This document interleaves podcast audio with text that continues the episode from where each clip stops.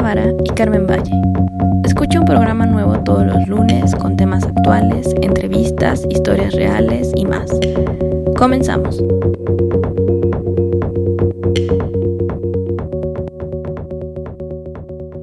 Muy buenos días, Carmen. ¿Cómo estás? ¿Cómo, cómo te ha tratado esta, estos maravillosos días de calorcito y de primavera? Hola, Orquídea. Buenos días. Pues bastante bien, yo diría. He estado, este, hoy, hoy salí muy temprano a hacer mi rutina de ejercicios, la bicicleta que me encanta, entonces se las recomiendo ampliamente este, y la verdad se pasa muy bien el tiempo entrenando la bici. Súper, entonces ya estás muy bien oxigenada y lista para iniciarlo todo. Sí, el solecito, te despiertas ahí por ahí de las 6:40, te preparas, el solecito que del amanecer, que no sabes cómo lo disfruto ese, creo que es el que más me gusta, porque vas viendo ahí cómo va saliendo de entre los cerros y empiezas a ver los primeros rayos, ¿no? Es muy bonita esa experiencia. Por favor, háganlo, despiértense temprano, vean la salida del sol, es, es muy bonita. También depende del día, ¿no? Pero sí, ahorita que está haciendo calor, se disfruta mucho porque pues el clima está bien, ¿no? Entonces, rico dar una vuelta en bici. Sí, bueno, de la ubicación, yo aquí no veo para nada el este la salida del sol y los cerros y o sea, veo cuando la luz empieza a entrar en mi cuarto y digo, no, cinco minutitos más. Sucede, ¿verdad? Es que a veces tenemos muchas este, ocupaciones, pero pues sí es bueno hacer ejercicio para que estemos sanos, estemos tranquilos, desestresados y llevemos ahora sí que nuestra chamba a lo mejor que se puede hacer. Claro, y podemos dormir bien. Si quieren saber más sobre por qué el sol nos ayuda a dormir bien, regresense un poco a nuestros programas, que ahí tenemos uno de por qué no puedo dormir. Y bueno, ahí les hablamos un poquito más de esto. Pero tienes toda la razón, Carmen. Sí, sí, sí, hay que tomar el sol. También ahorita con con la pandemia, la verdad es que tomar el sol es lo mejor que nos puede pasar, porque pues aumenta nuestras defensas y nos ayuda a nosotros a estar eh, pues de mejor estado de ánimo también. Sí, bueno, la vitamina D. Sí, sí, sí, es bien importante, ¿no? La verdad es que es una maravilla y ¿por qué no tenerla así de la naturaleza, ¿no? Si la tenemos tan a la mano, pues hay que aprovecharla. Claro, así que ya saben, este fin de semana. Dense la vuelta. Se van a su azotea y. Tírense ahí. Acapulco en la azotea. Acapulco en la Tirado sobre una toalla en traje de baño, ¿por qué no? Sí. Digo, el clima está para eso. Así es. Oye, pues qué padre, ¿Cómo, nos va el día de hoy para el tema, el tema de hoy. Ay, el tema de hoy, qué cosas de tema. Así yo feliz hablando del sol y de estar este como lagartijas, pero no. Vamos a regresar a nuestro trabajo bueno, ni tan trabajo, pero... Eh, pues sí, hoy vamos a hablar de construcción, de cómo estamos en obra, experiencias, si te gusta, si no te gusta. Eh, ¿Cuál es la diferencia entre estar en construcción cuando estás en, en, pues ya sabes, como arquitecto y cuando vas como diseñador de iluminación o cuando nada más vas a revisar? O sea, ¿qué onda con la construcción a grandes rasgos y qué tiene que ver esto con la iluminación? Sí, la verdad es que la construcción es bien importante ya porque para mí la verdad es que es una experiencia súper intensa, que me encanta, me gusta muchísimo. Seguramente cada uno tiene este, una opinión distinta, pero bueno, les voy a contar desde mi punto, desde mi, desde mi lado personal, ¿no? Me, me ha tocado también estar trabajando 24/7, es decir, que te, te amanece y es increíble ver la luz del día sin haber dormido. Pero es muy intenso cuando a uno le gusta mucho su trabajo y tienes que dar un objetivo y un resultado, ¿no? Entonces, es, pues bueno, hay días que a mí me han tocado trabajar de noche y no precisamente en la computadora, sino más bien estando pues en la, en la obra es, es una comprobación de ya prácticamente el proyecto que tú ya has trazado en una computadora. Y aún así, también ahí se dan temas de detalles constructivos, de cosas que se resuelven de manera improvisada algunas, em, puesto que la obra es un momento en donde pues se pueden dar muchos temas, muchos, muchos improvistos, ¿no? Entre ellos que pues bueno, eh, se involucran muchas otras ingenierías, como el ingeniero eléctrico, como la tabla roca, como el ingeniero civil, como el arquitecto. Entonces empiezas a unir un par de factores que pues no solo vas tú solo, como lo haces en el proyecto de iluminación, pero pues bueno, ya estando ahí todos echan mano, todos echan opinión y por qué no le hacemos así y por qué no mejor lo resolvemos de esta forma. Entonces, pues es muy interesante eso, estar como dialogando y tratando de dar una mejor solución al momento, porque muchas veces este, uno plantea algo y a veces pues la misma obra no lo, no lo permite.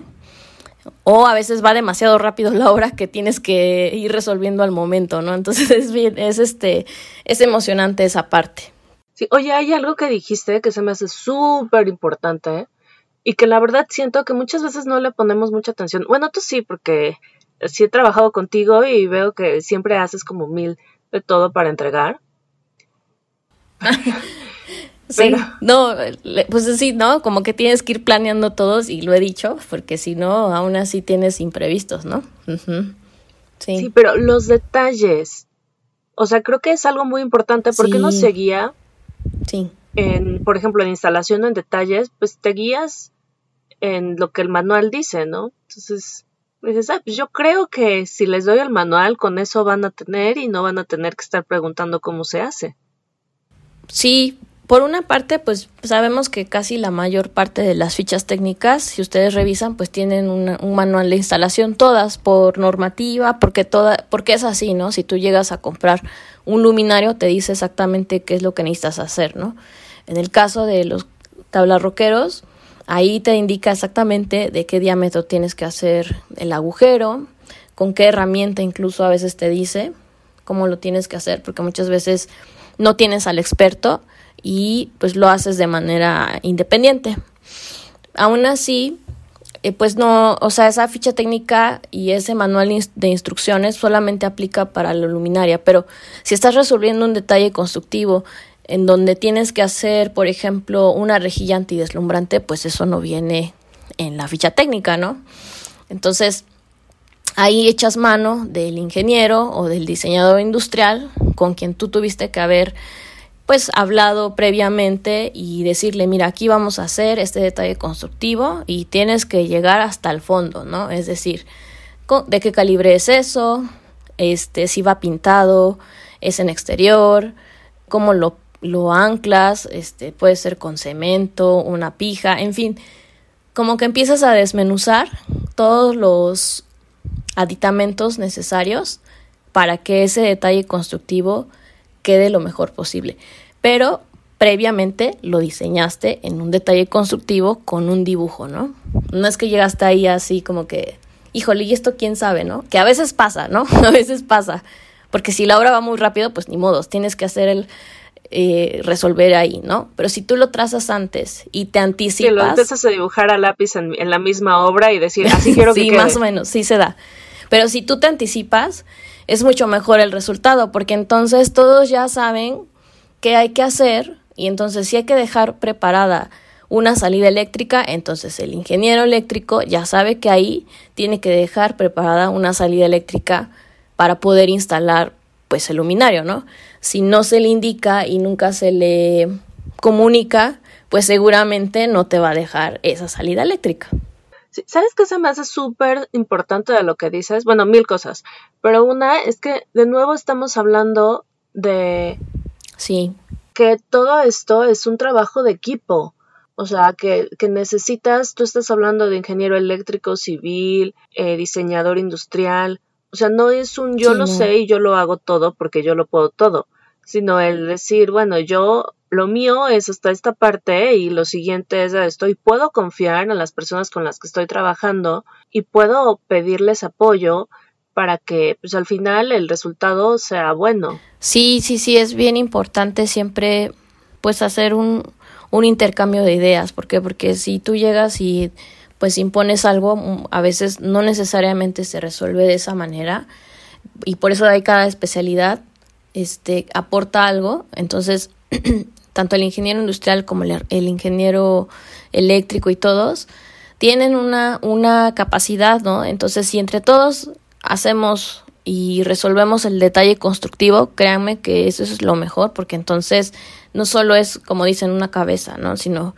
tres piensan mejor que una. Entonces, yo honestamente recomiendo eso. Ahora, si tú ya has tenido la experiencia y la oportunidad de resolver un detalle constructivo que has visto que funciona, por supuesto que entonces tienes una ventaja para poder decir esto funciona así, inclusive puedes determinar la distancia, a qué profundidad, porque ya lo has hecho. Entonces esa es parte de la experiencia que vas como tomando. Sí, claro. Y vas guardando como, o sea, vas creando tu propia biblioteca, tu biblioteca individual de detalles que tú dices, ah, pues es que yo me acuerdo que en una obra que hice hace dos años lo resolví de esta forma, y entonces regresas a tus archivos y dices, ah, es así. ¿Por qué? Pues porque ya sirvió, o sea, ya lo hice, ya se puso, ya sirvió y no tengo que mentarlo de nuevo, y no tengo que decir, ¿cómo era?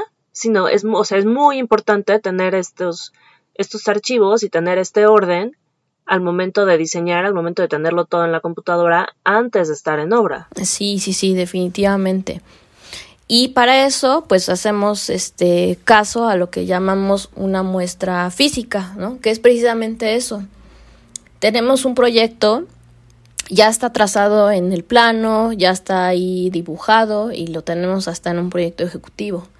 Pero siempre, siempre es bien importante que antes de colocar, si nosotros podemos hacer una muestra física para ver que realmente lo que estamos especificando funciona, y les digo porque esto eh, ahora sí que ya se percibe, ¿no? Tú estás viendo ahí la, la luminaria, tienes un, el acabado real, no es de un render, no es de una suposición de imagen, ya estás viendo las cosas físicas construidas. Entonces, si lo puedes hacer y tienes esa oportunidad antes de instalar de poder hacer muestras físicas, es muy bueno eso. Porque entonces... Sí, los famosos mockups. Exacto. Porque entonces eso va a reforzar tu proyecto y vas a decir, efectivamente, si esto, esto que estoy este, proponiendo, sí funciona para esta zona, ¿no? Mm, a veces no se pueden hacer muestras antes porque el, pues el proyecto o el presupuesto no lo permite, pero pues ya estando en obra, obviamente sí, eh, yo siempre recomiendo, es más, es una de las cosas y uno de los pasos que sí involucro en el proceso de hacer una muestra física para que también el cliente entienda y tenga idea de lo que estamos haciendo. No solo así de, ah, pues aquí ya llego y te pongo todas las lámparas. No, no, no. O sea, también esa es nuestra responsabilidad, ¿no? Hacerlos, eh, involucrarlos, hacerlos sentir, hacerlos ver, hacerlos percibir de qué, por qué, y ahí también ellos van entendiendo, ¿no? La importancia de, de la iluminación. Entonces, con estas muestras también nosotros confirmamos nuestro proyecto, ¿no? Lo hacemos, lo respaldamos, por así decirlo. A mí me quedó muy grabado una presentación de cuando estaba en la escuela, bueno, en, en KTH, fuimos una presentación del, creo que se llamaba Luz Architecture, de Kai Pipo, no, no estaba él, estaba otra chica del equipo, y nos hablaron de un centro comercial que ellos habían hecho, CAFEM o COFEM o algo así. Este, o sea, lo buscan y es K.fm. Y estaba súper interesante cómo habían hecho el centro comercial, las partes de arriba, o sea, como que nos desglosaron perfectamente cómo lo estaban haciendo, pero algo que me pareció muy, muy interesante eh, nos mostraron fotos de las pruebas que habían hecho. Tenían que poner, bueno, ellos en su proyecto habían dicho, vamos a poner una rejilla blanca y habían estado viendo que las perforaciones, o sea, muestras físicas de las diferentes perforaciones para ver a qué distancia tenían que estar las luminarias de la perforación, qué tipo de luminarias deberían de ver y qué hoyo en la rejilla, el diámetro del hoyo de la rejilla. Sí, sí, sí. Porque en vez de, en vez de plafón de tabla roca tenían esta rejilla. Entonces decían, es que nosotros queremos que se vea de esta forma y estar, o sea, hicieron todas estas perforaciones. Y uno dice, es que cómo vas a hacer una, una prueba cuando ni siquiera lo tienes en sitio, sino, o sea, era en oficina. De una rejilla, como qué importa la rejilla. No, pues si es que se importa. Y si ves todas las cosas que, que, que, tenían que ver de una simple rejilla, dices, ah, pues claro, porque nunca es lo mismo, el, al menos en la luz, como sale en la computadora, o, o, no sé, o sea, o en una maquetita. O, por ejemplo, mis alumnos siempre me decían, maestro, ¿no vamos a hacer maqueta de esto? Y les digo, no, pues es que la luz no se maquetea, porque es, es un lío el estar convirtiendo y para encontrar el, la potencia y, o sea, para poder maquetearla bien, nunca lo vas a hacer a menos que sea una maqueta 1-1 que, bueno, a mí me, dijeron que se llamaban moco, ¿no? No moco, moco. sí, la escala real. O sea, como dices, si nosotros hacemos una maqueta pues a escala seguramente no es lo mismo aquí se lo estás viendo físicamente escala 1 a 1. Entonces, parte de la obra, pues eso es, es bueno considerarlo siempre, siempre, siempre, ¿no? Si podemos tener esa parte de la comprobación, pues hasta nosotros mismos nos va a servir, porque entonces ahí, pues puedes llevar hasta cinco tipos de luminarios y, y jugar con ellos y decir, mira, esto hace esto, este otro tiene esta otra posibilidad, a qué distancia tiene que ir, porque efectivamente no es lo mismo trabajarlo en un cálculo de computadora a tenerlo ya real y percibirlo y, poderlo y poder estar jugando. Entonces, esas, esas muestras también son importantes y son emocionantes porque también las tienes que hacer en la noche, por lo menos ya que no tengas la luz del sol, para que precisamente, precisamente veas este, realmente cuánta luz hay en ese momento. Y, bueno, ¿no? O sea, ahí mismo también empiezas a resolver detalles constructivos si no los habías resuelto.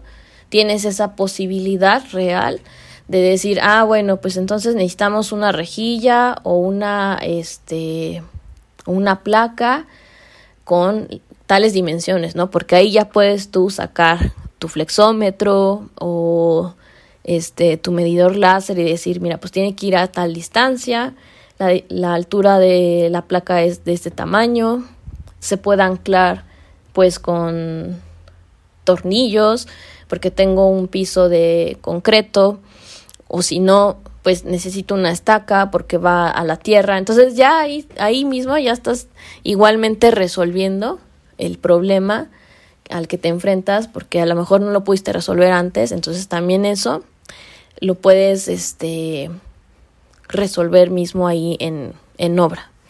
Entonces... Claro, y el proyecto se vuelve más tangible, o sea, deja de ser una idea.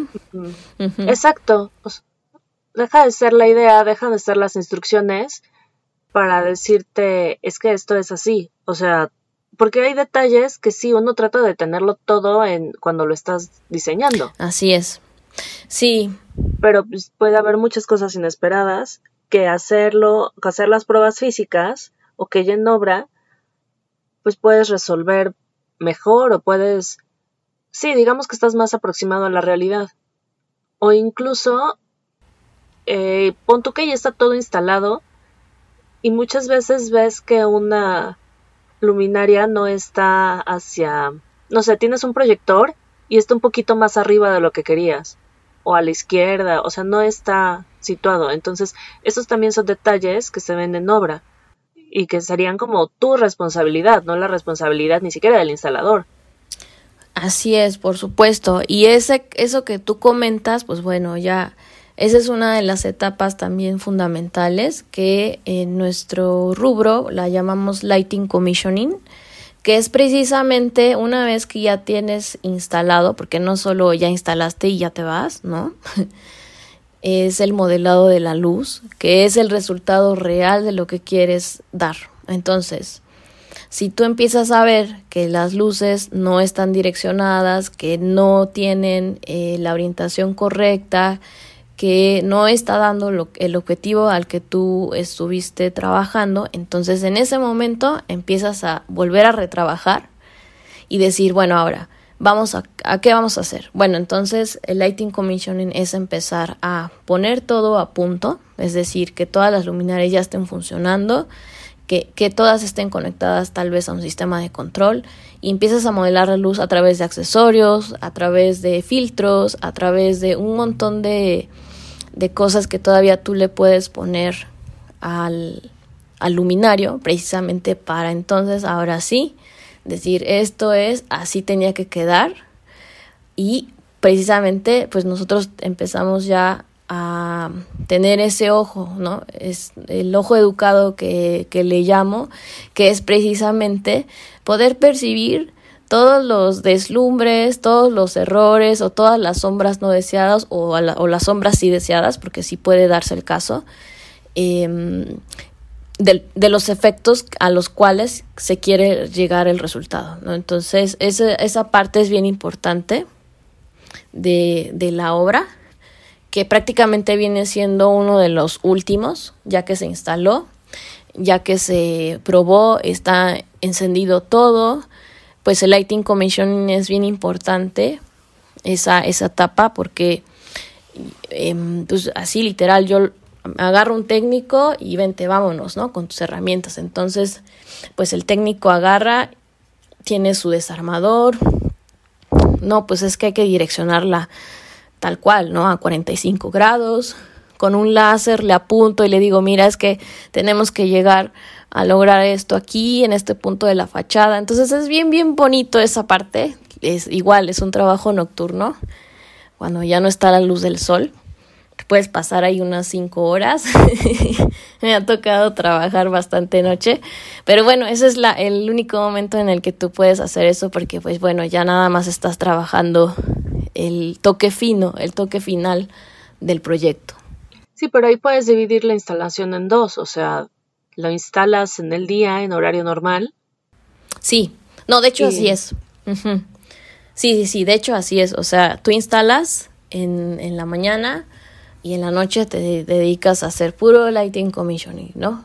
Que te acompañe tu técnico y es bien importante eso porque pues el técnico va a ser el que va a estar ajustando, dándole el ángulo a la luminaria y tú desde lejos estás viendo la, la luz que se está proyectando, pues ya sea en una fachada o, o, o sea, puede ser al interior, como sea, ¿no? Pero entonces uno es el que ve y otro es el que ayuda a hacer ese ajuste de manera física.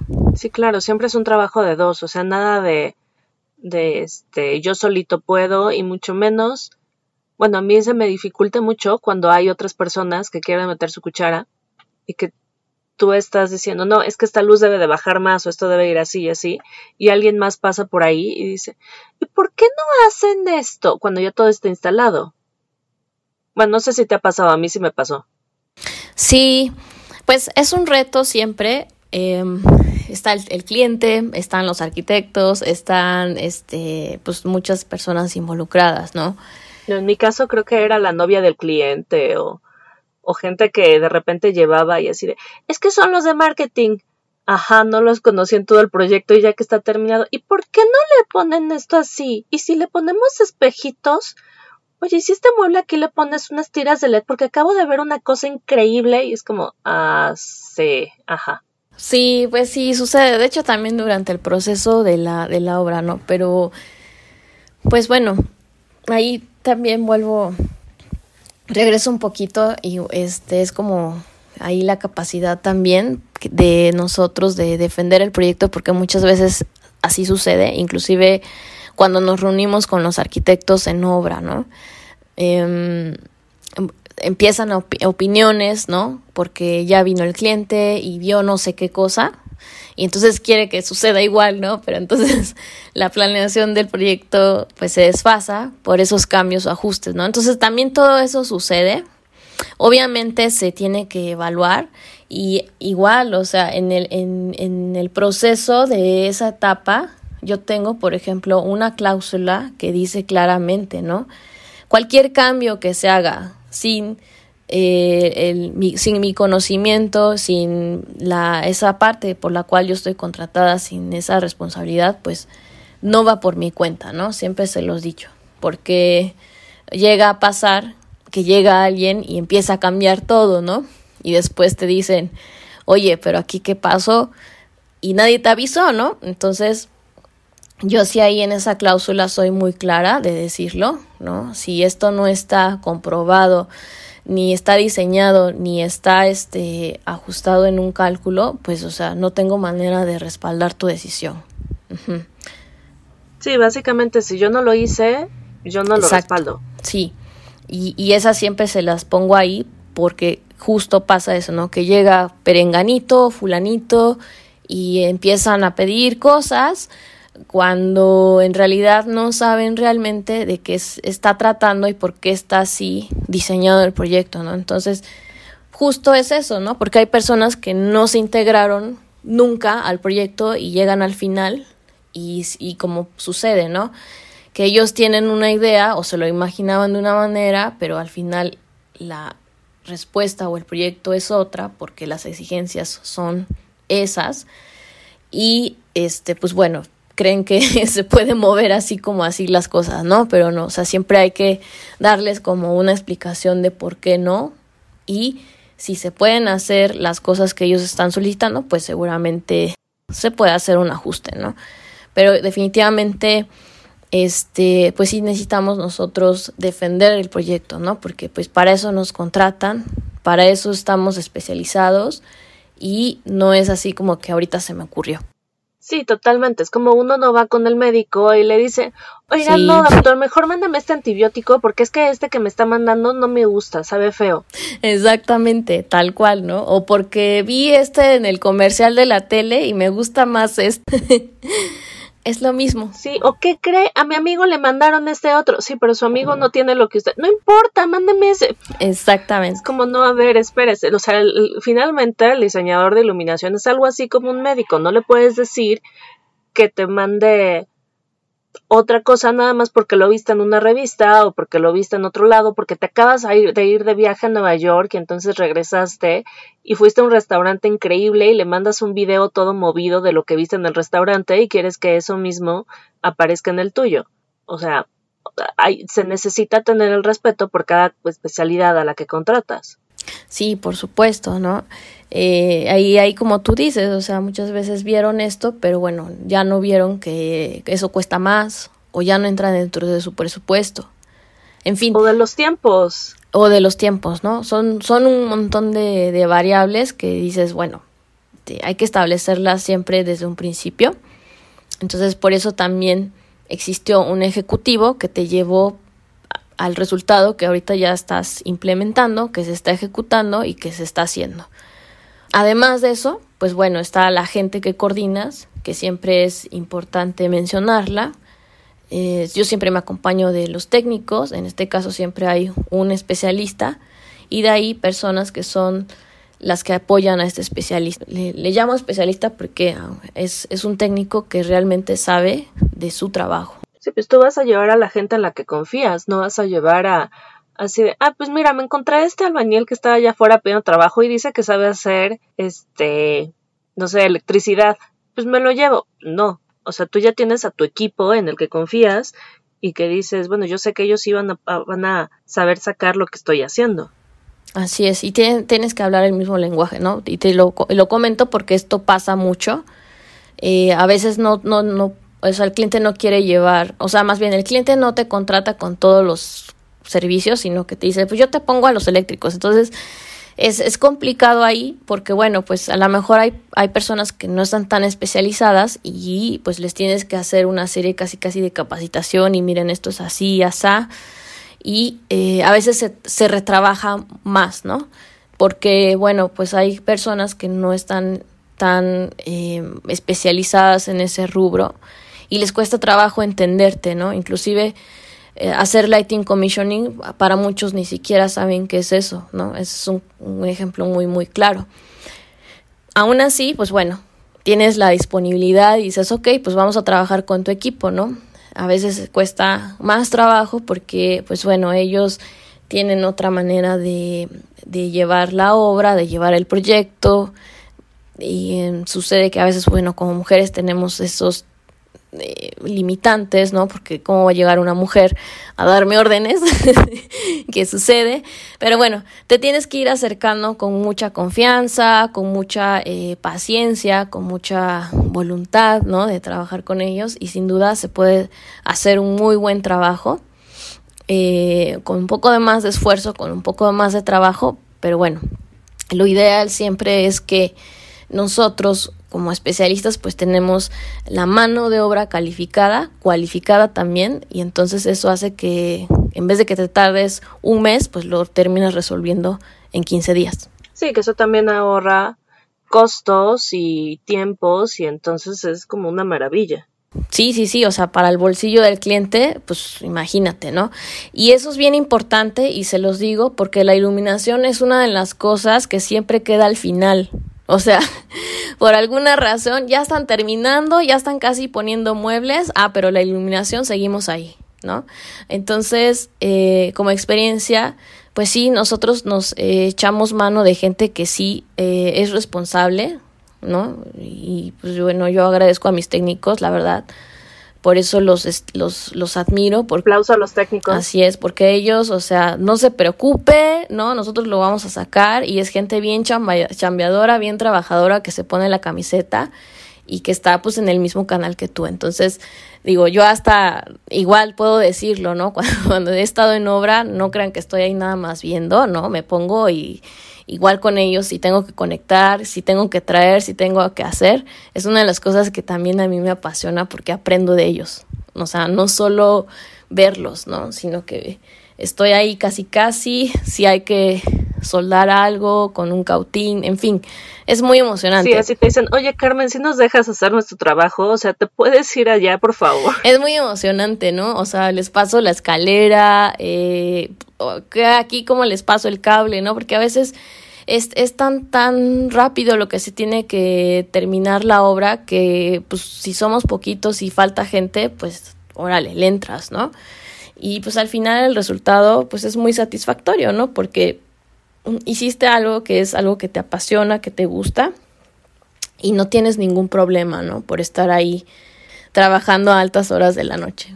Sí, claro. De hecho, por ejemplo, cuando, cuando vino Itzel, que nos contó de teatro, también nos decía que ahí tienen que estar, pues como tú en instalación, solamente que ahí es como un poco más continuo. Sí, sí, sí, sí. Sí, yo creo que también es muy intenso.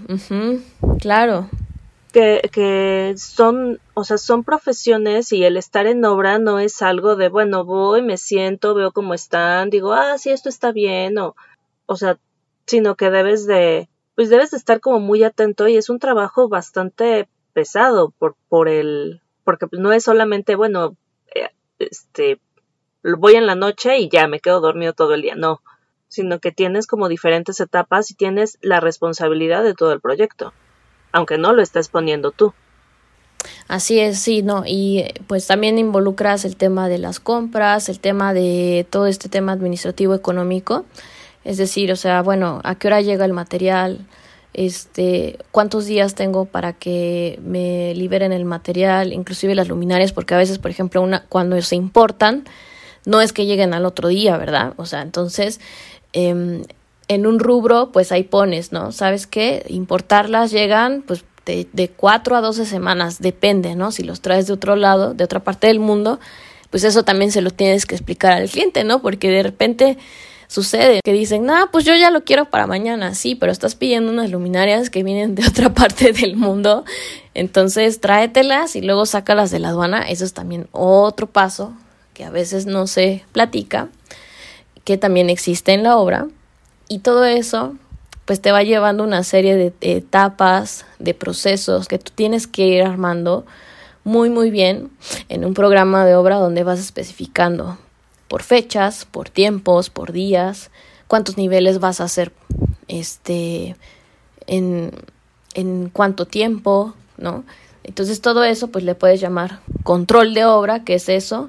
Boletines de obra también existen, que es cuando a veces en la arquitectura hacen un cambio y entonces lo que ya ibas a plantear en un inicio en el proyecto lo terminas cambiando porque pues ahí hubo un imprevisto de que no fíjense que siempre no, que esto va cerrado. Entonces todos esos datos hay que llevarlos siempre, siempre bien, bien claros. Em, son un montón de, pues, de elementos que al final eso nos van a respaldar a nosotros. ¿Por qué? Porque si, si hay un extraordinario o algo que no estaba dentro del proyecto, pues todo eso lo tienes que cobrar. A veces llega el cliente en la misma obra y te dice, oye, ¿y si le ponemos mejor esto? Y aquí no estaba planeado, ¿no? Entonces, pues bueno, evalúas y les dices si se puede, no se puede. Y si sí se puede, pues bueno, eso ya es un detalle extra que se tiene que cobrar en algún momento. Entonces, igual, ¿no? Vas haciendo tu minuta, tu bitácora de obra, donde dices, bueno, tal día se hizo este cambio. Eso también te respalda a ti precisamente para que cumplas con los tiempos, porque si no, pues también te pueden penalizar. Y penalizar es eso, ¿no? Cuando te dicen, no, pues tienes que acabar en 15 días y te aventaste tres semanas, pues ya valiste, porque te saliste de los tiempos. Entonces, llevando un control de obra, todos estos boletines y la bitácora a ti te ayudan para respaldar los tiempos y de por qué no se hizo el trabajo en su momento.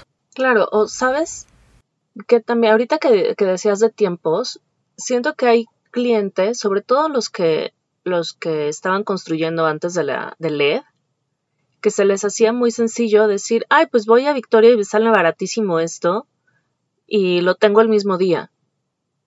Entonces, como que no le dan el peso, el peso o la importancia a la iluminación de decir, oye, pues es que tenemos que pedirlas ya, porque sí, sí, no te preocupes. O sea, como que creen que, ah, para quienes no sepan, Victoria es una calle que está aquí en la Ciudad de México por el centro, donde está lleno de tiendas de iluminación y pues en algún momento sí encontrabas mil cosas. Ahorita, bueno, la última vez que fui, no encontré nada de nada pero era como, como la meca de, de la gente, ¿no? De necesito esto, me voy a Victoria y ahí en una de las 25 millones de tiendas que tiene, debo de encontrar algo. Sí, pues es que todo tiene un, un proceso, ¿no? Y insisto, ¿no? También tienes que tener un calendario, por lo menos, un calendario de obra, donde vas marcando eh, la, la etapa del proyecto, qué zona estás interviniendo, con cuántas personas lo estás interviniendo, si sí van a acabar, eh, pues ahí ya hay, es también igual que, que tú sepas como ese control de obra, cómo lo vas gestionando, o divides a tu gente, ¿no? En este caso, si tienes tres niveles, los divides en, en los tres niveles y van atacando, porque también es eso. En, en la obra nosotros dependemos mucho de, de las especialidades y por eso, insisto, a veces somos los últimos en entrar, porque no muchas veces está terminado el plafón, no muchas veces está terminado el piso, entonces tenemos que estar esperándolos a que ellos ya este, lo hayan terminado para que después de eso siga la etapa de la colocación, ¿no? O a veces si se llega a ser paralelo y eso también es muy bueno, ¿no? Porque entonces tienes que ir de la mano con los, con los eléctricos y diciéndoles, ok, aquí sí está correcta la salida eléctrica y está con las dimensiones que pedí. Perfecto. Así, ¿no? Este, vas cuidando también tu trabajo para que al final no tengas que rehacer las cosas, ¿no? Que a veces sucede Em, si no hay una buena comunicación entre las ingenierías, a veces no te avisan, ¿no? Y de repente dices, chin, ya taparon aquí y había dejado la salida eléctrica, ¿no? Pues bueno, entonces ahora tienes que ir, exacto, tienes que ir a hacer y a ver dónde estaba la salida eléctrica y, y terminas haciendo 20 mil hoyos, ¿no? Pero eh, precisamente es eso, el que tienes que estar pendiente para que no suceda eso, ¿no? Em, hay que llevar siempre un buen trabajo en equipo entre todos los demás, pues para que entonces el proceso y el proyecto sea pues lo más este flexible y lo más fluido posible. Pues sí, eso es solamente una probadita de lo que es la obra. Realmente no podemos decirles bien qué es la obra a menos de que ustedes estén. Y ahí van a decir, ay, a esto se referían y ya pueden decir me gusta o no me gusta, pero también se vale decir no me gusta. Claro, hay de todo, ¿no? Eh, es una ventaja como diseñadores que tenemos todas esas eh, capacidades de decirlo, ¿no? Eh, hay más intelecto, otras somos más del concepto, otros somos más del diseño, algunos otros somos más de la obra, en fin, eso es lo, lo padre de esto, que al final no estamos encasillados en una sola cosa, sino que tenemos esa posibilidad y esa opción de poder decir, no, pues la verdad es que a mí me gusta pues más este el tema de hacer los conceptuales o no, simplemente si me gusta la obra, en fin, la administración, hay un montón de oportunidad. Claro, como ven todo esto es un abanico, pero ¿qué crees, Carmen? Te tengo una noticia. Ya nos vamos. ¿ah? Sí, justo esa era la noticia. Sucede. pues bueno, es una probadita, como dice Orquídea, del tema de la construcción y la obra en, temas de iluminación. Es muy apasionante, podemos pasarnos aquí más tiempo, pero bueno. Eh, yo creo que les dimos ahí una, una pasadita en general, ¿no? En realidad son más cosas, pero bueno, a, grandes rasgos esto es lo que se hace cuando ya estás en obra en un proyecto de iluminación y lo estás instalando. Pues hay muchas variables que tenemos que considerar siempre. Totalmente. Pero bueno, creo que de esas variables, cada quien, o sea, todas esas variables van a cambiar según el proyecto, según la situación, según todo lo que se esté dando. Hasta el clima, ¿eh? o sea, hasta el clima afecta. Es. sí, entonces, nada más que sean conscientes que no hay un, una respuesta universal para todo, pero que es una parte que está llena de, de sorpresas y si te gusta, está perfecto. Si al contrario dices, cough, cough, no me encanta venir aquí porque polvo o ruido o horarios o lo que sea, pues también perfecto. Pero contrata a alguien que sí le guste y que sepa, o sea, con quien te entiendas bien y que haya esta dinámica de, pues, de, de la obra en, de gabinete y en obra, ¿no? El diseño y la obra. Así es. Muy bien, pues bueno, Gracias a todos por escucharnos. Síganos en nuestras redes, ya saben, búsquennos en Facebook y en Instagram como Hablando Luz. Y pues en nuestro podcast de Spotify que está al aire, la verdad estamos muy contentas porque cada vez tenemos. Bueno, también estamos en Apple y en, en básicamente donde ustedes escuchan este, si a ustedes les gusta más Deezer, pues también estamos en Deezer. Si ustedes prefieren Amazon, estamos en Amazon. Ustedes búsquenos, nos van a encontrar en casi cualquier lugar. Sí, exactamente. Y no olviden de... Es más, díganle, perdón, díganle a Alexa, Alexa, ponme hablando luz y Alexa nos encuentra. Ah, pues vean ya, hasta Alexa nos reconoce. Muy bien. Pues bueno, no olviden tampoco de escribirnos a nuestro correo en hablandoluz.gmail.com para que ahí escuchemos todas sus sugerencias, cualquier cosa que quieran compartirnos. Y peticiones, es muy importante. Bueno, si tienen. Sí, sí, muy bien. Pues gracias, Orquídea. No, Carmena, gracias a ti por toda tu, tu experiencia. Bueno, se comparte.